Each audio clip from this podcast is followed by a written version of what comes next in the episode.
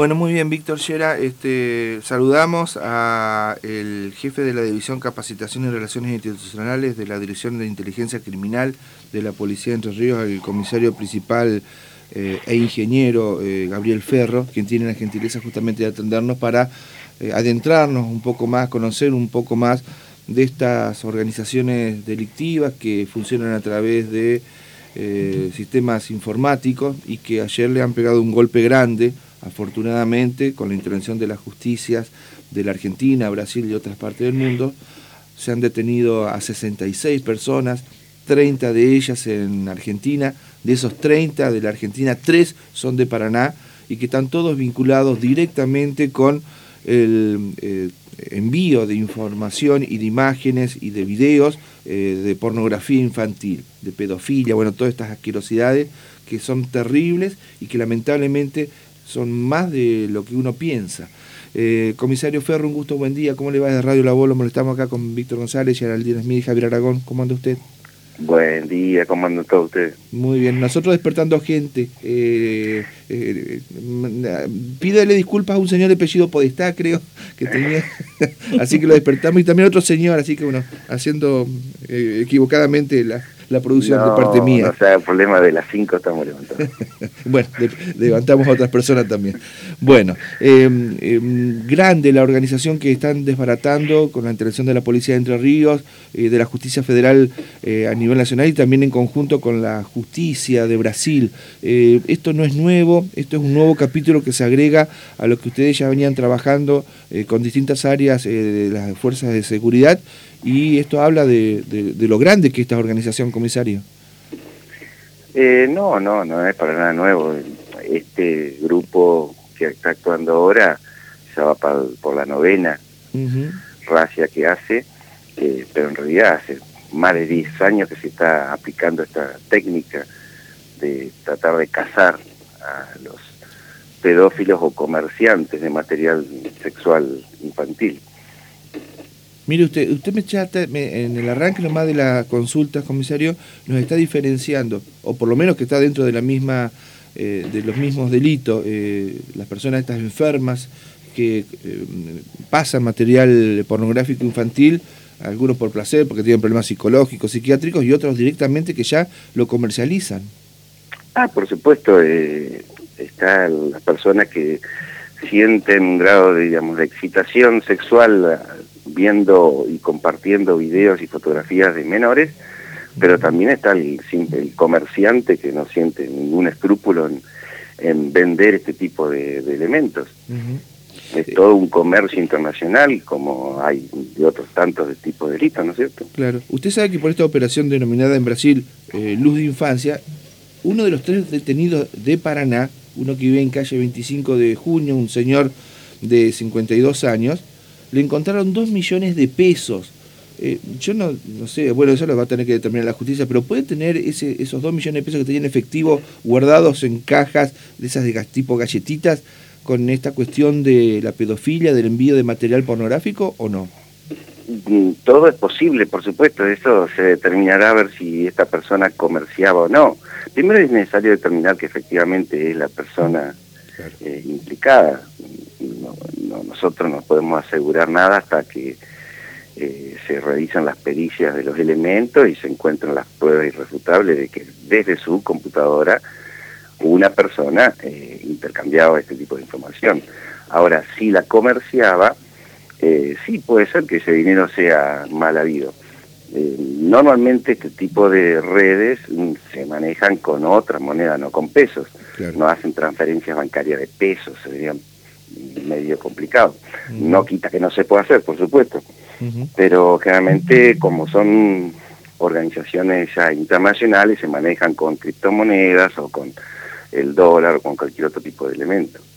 Eh, comisario, bueno, ¿cómo llegan eh, ustedes a detectar de, la información que emana la justicia federal y otros organismos internacionales a estas personas como sospechosas de poder integrar este, esta mega banda a nivel este, internacional? A ver, hay varios países en el mundo, entre ellos Estados Unidos, donde eh, hay fuerzas de seguridad que eh, se incrustan, vamos a decir, se meten dentro de estas redes con, eh, mediante un agente encubierto y logran obtener la información de cómo se intercambian los archivos y participa de ellos. Una vez que se detecta justamente, que todo va quedando todo registrado, que se detecta una transferencia de archivo y se reconoce la conexión desde donde está saliendo, ahí se inicia la causa. Generalmente es así, este tipo. Existen otros tipos de denuncias internacionales con respecto a pedofilia que ya la realizan las mismas empresas. Hoy por hoy todas las empresas, sea de correo electrónico, de redes sociales o de cualquier tipo donde se intercambia en archivos, analiza mediante un sistema de inteligencia artificial todas las fotografías y videos que se, que se mueven o que se, se ingresan a esa red social. Cuando detectan algún menor, o un posible menor, porque un sistema de inteligencia artificial no es perfecto, por supuesto, eh, se genera un reporte internacional, se hace una previa investigación y en función de la conexión de qué país pertenece, se deriva a ese país. Nosotros actuamos muy fuertemente con este tipo, este último tipo de datos de, tipo de hechos donde hay un reporte internacional de Twitter, Facebook, Instagram, Google, de cualquier tipo de, servicios de Internet. Este, en este caso, mm, los allanamientos que sucedieron ayer son otra clase, otra técnica de cazar este tipo de personas, que es analizar las conexiones, las redes, para eh, mediante conexiones P2P se llama, que es punto a punto, o sea, entre usuarios, es distinto. ¿Mm? Eh, ustedes habrán escuchado el famoso Emule, Omegle, Shariasa, todos estos programas de intercambio de archivos donde uno podía bajar películas, música de todo tipo. Bueno, este es el caso que estamos hablando hoy. Intercambio de fotos y videos mediante este tipo de red.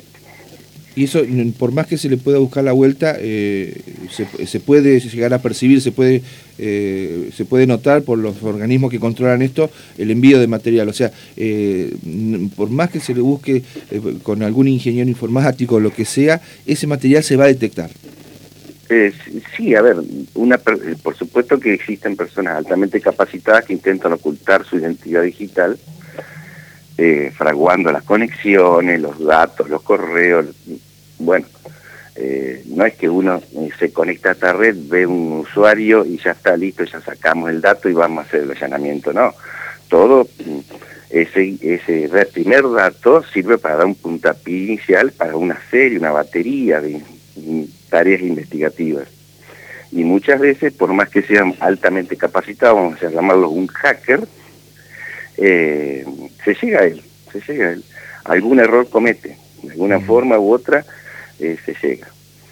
Eh, comisario, de esas imágenes que bueno van a analizar ustedes y otros organismos de la justicia, se, puede establecer de que haya víctimas de, Paraná, por ejemplo, con estos tres detenidos que están detenidos, no es que fueron identificados y están en libertad, están presos eh, porque la justicia entiende de que hay indicios eh, que los vincula directamente a estos delitos, eh, ¿puede esas imágenes estar vinculadas con gente de Paraná como víctima, diga, o directamente son potenciales víctimas de otras partes del mundo?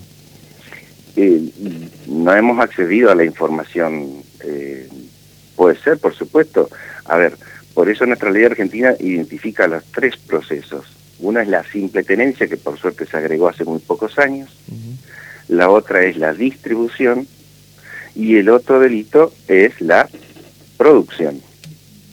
La producción local sucede, ¿sí? No lo vamos a negar.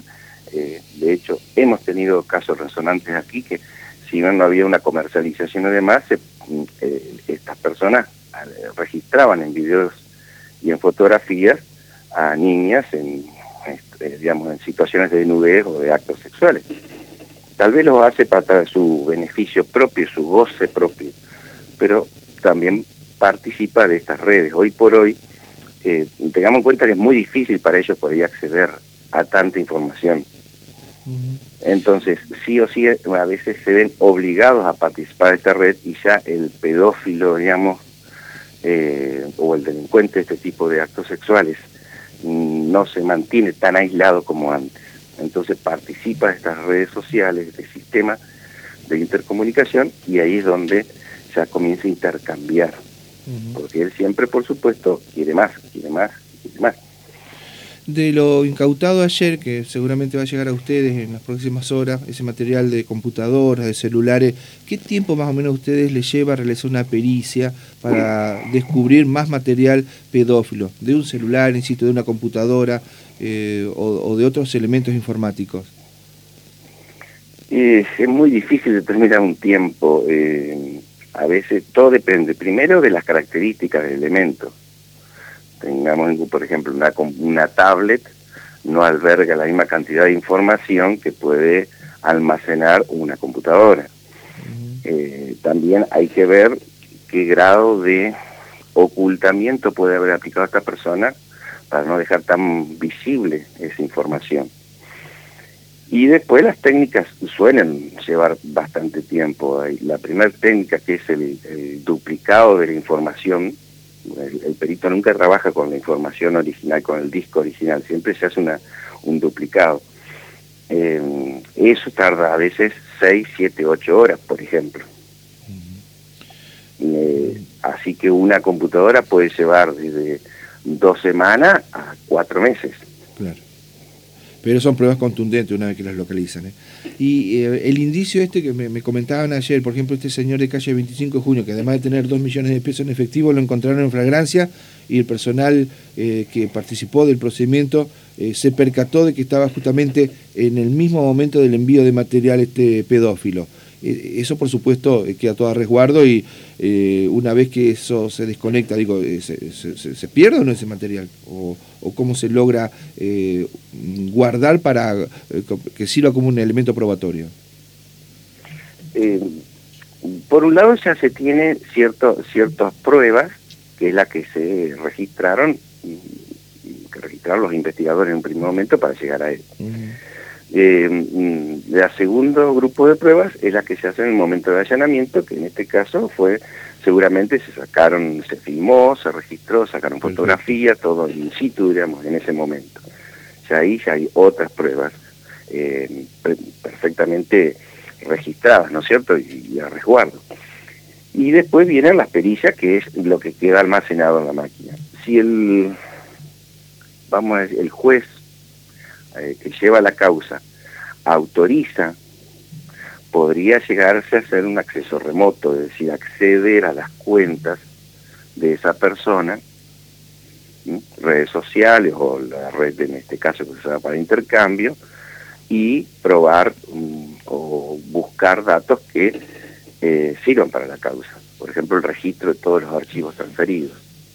Está muy bien. Eh, comisario, para ir finalizando, eh, estos, estos delitos, eh, ¿tienen penas altas o ustedes creen que se merece alguna revisión del Código Penal? Porque eh, muchos pueden entender que una vez que se emite una sentencia es, livianita.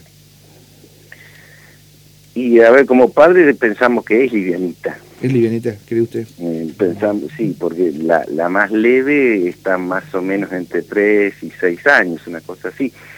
Entonces uno piensa, ¿no? Con eh, una persona que tiene un montón de fotografías y videos de menores explotados sexualmente, de tres, a seis años, con el tiempo que pasa y demás, incluso tal vez no termine eh, detenido en una cárcel. Como funcionario no puedo opinar mucho, pero nuestras leyes son así y bueno, a veces el sistema legislativo eh, nuestro es lento. En realidad, toda la sociedad es mucho más lenta con respecto al avance de la tecnología. Estamos quedando muy atrás, no solamente Argentina, varios países del mundo están quedando atrás porque están el avance que siempre vamos mucho más lento, ¿no Usted dice que todo lo que eh, tiene que ver con los delitos informáticos hay que hacer como una actualización en, en la legislación de esa manera, poner F5, utilizando claro, es que una actualización constante y ahí está el problema. Nosotros estamos acostumbrados a hacer leyes que por allí duran 20, 30, 50 años. Y eso no es, hoy no es posible. Bueno, hay que estar atentos entonces con eso. Eh, un llamado de atención y eh, para que estén más atentos tal vez los, nuestros eh, señores legisladores. Comisario Ferro, gracias por habernos atendido, habernos dado todas estas informaciones vinculadas a los procedimientos que se realizaron ayer, pero que no son nuevos y que, por ejemplo, en Paraná determinaron que tres personas quedaran presas como consecuencia del envío de material pedofílico entre varias personas del mundo. Muy atento. No, por favor, hasta luego.